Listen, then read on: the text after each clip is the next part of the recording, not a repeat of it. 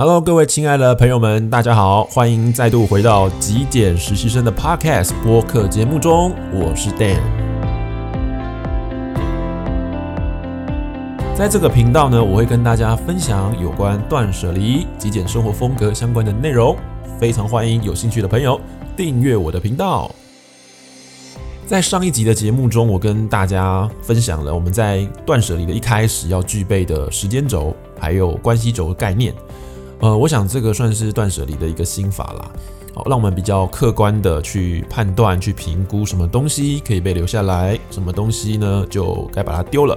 那我想这一集节目呢，我们就来分享一下，面对一开始这个满坑满谷都是杂物的空间，我们要从何下手？我想很多的朋友都有一个共通的问题哦，就是我们都想要干净，都想要整洁，可是呢，因为现在的这个所处环境状况真的实在是太恶劣了，非常多的杂物，我们真的呃心有余而力不足哦，想要整理，但是一看到这个现实的状态呢，就立刻打退堂鼓了。没错，我以前也是这样子的，呃，所以呢，累积的一些心得呢，今天来节目上跟大家分享一下。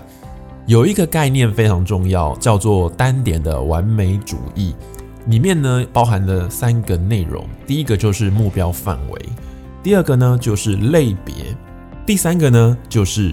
时间啊，特别是规律的时间。接下来我们就就这三个类别呢，一一来跟大家分别的介绍一下。以上这三个类别啊，其实它最主要的目的就是在减少我们行动上面的一个阻力，它可以帮助我们提高成就感。同时呢，当我们眼睛看见某个地方，一开始慢慢慢慢的变得越来越干净、越来越整洁的时候，你知道吗？其实视觉就是一个很很棒的催化剂哦，它可以让我们有一种呃想要往前啊进步的动力。这样子，接下来我就跟大家来分享一下所谓单点主义中这三个重要的概念。第一个就是目标范围。当我们面对一个空间，它可能有很多不同的区块。啊，以房间为例，可能就有你的床、你的书桌、你的衣橱、你的书柜等等的。当我们进入到这样的空间，呃，乱无章法的时候，我们必须要先锁定目标，才能够减少我们在整理上面的负担。举我的例子而言呢，当时我是从我的书桌着手的，因为我每天都会在书桌上面工作嘛。可是桌面如果非常的脏乱啊，就是杂物太多，确实会影响到我的工作效率，特别是我的心情，以至于我可能甚至连坐在书桌前面的动力都没有了，所以我的我的书桌，老实说，在那段时间就是荒废了一段时间，它就是在那边没有完全没有发挥它的作用，只是在置物而已。OK，所以选定目标之后啊，呃，以我的书桌来说啦，我就会第二步哦，就是选定类别。呃，书桌上面有很多不同的东西，我会选择从小的，从比较简单的、比较不用伤脑筋去思考的东西开始。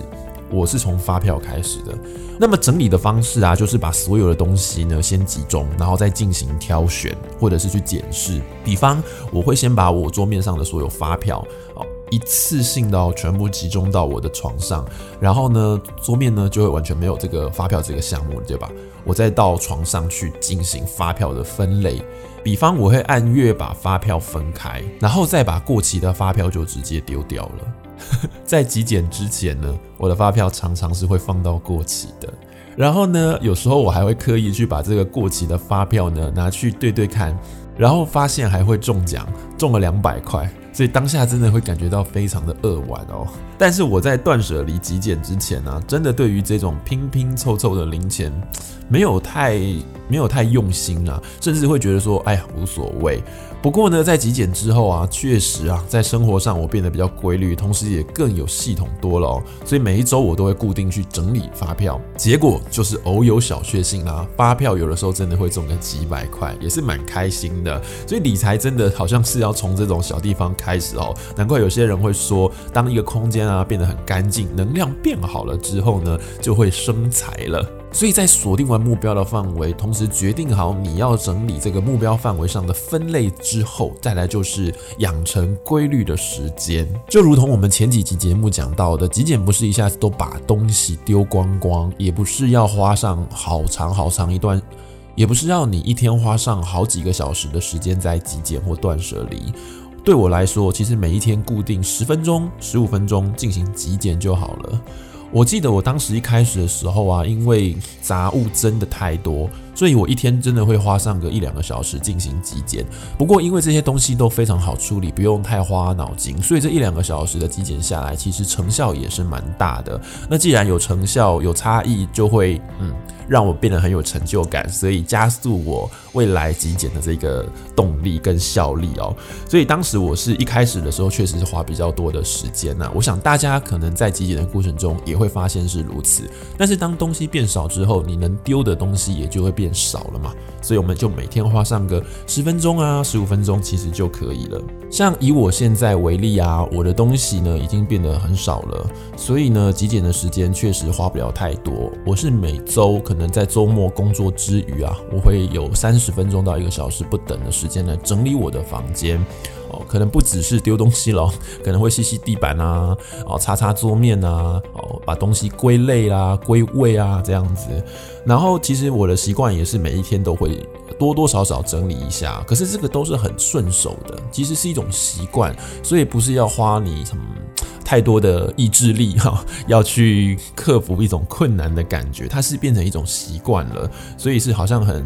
呃，下意识的去进行这样子，没有负担的哦，所以我就会每天可能呃用个五到十分钟去整理一下我的桌面，或者是去整理某一个小的角落这样子。不过你知道吗？这样子习惯养成是在我极简之前很难办到的。当我们把一个环境整理好啊，物品减少，只留下那种真正重要的物品，这就是断舍离的概念。留下真正重要的，在维护管理上面就会变得非常的便捷。毕竟啊，一切都变得清爽之后，我们在整理上面的阻力啊就会大幅的下降。就像我一开始讲到的，其实我们不想整理，或者是借口没时间整理，都是因为房间或者是空间真的太乱了。大家都会选择，哎呀，算了，改天吧，或者是说逃避，就装作视而不见哦。所以从小地方开始慢慢着手，有天呢，我相信就一定能够蚕食鲸吞你的房间。嗯，可以这样比喻吗？